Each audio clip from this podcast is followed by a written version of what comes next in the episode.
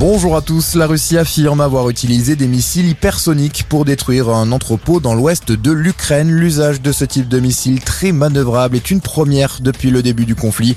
Il défie tous les systèmes de défense antiaérienne selon Moscou et alors que les frappes s'intensifient au 24e jour de la guerre en Ukraine, Volodymyr Zelensky lui lance un appel au dialogue. Il est temps de nous réunir et de discuter sérieusement de paix et de sécurité, déclare le président ukrainien dans une vidéo postée sur Facebook.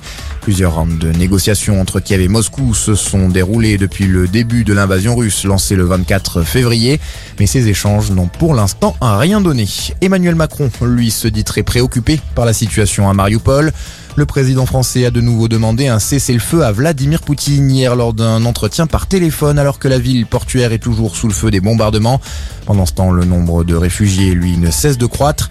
3,2 millions d'habitants ont déjà fui le pays depuis le début du conflit selon un dernier bilan fourni par l'ONU. Dans le reste de l'actualité, l'émotion toujours aussi forte. Dix ans après les attentats de Montauban et de Toulouse, plusieurs cérémonies sont organisées tout le week-end pour rendre hommage aux victimes de Mohamed Merah.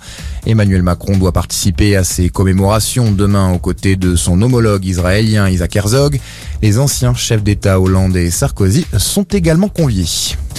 Autre cérémonie, cette fois-ci pour marquer le 60e anniversaire de la signature des accords d'Évian et du cessez-le-feu en Algérie. Elle aura lieu à la mi-journée à l'Elysée.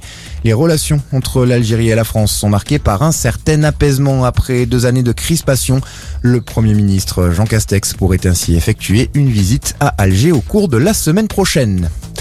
Et puis 12 ans qu'ils attendent ça, le 15 de France rêve du Grand Chelem. Dernier obstacle ce soir, les Bleus de Fabien Galtier défilent l'Angleterre au Stade de France. Coup d'envoi à partir de 21h. Voilà pour l'essentiel de l'actualité. Excellente journée à tous.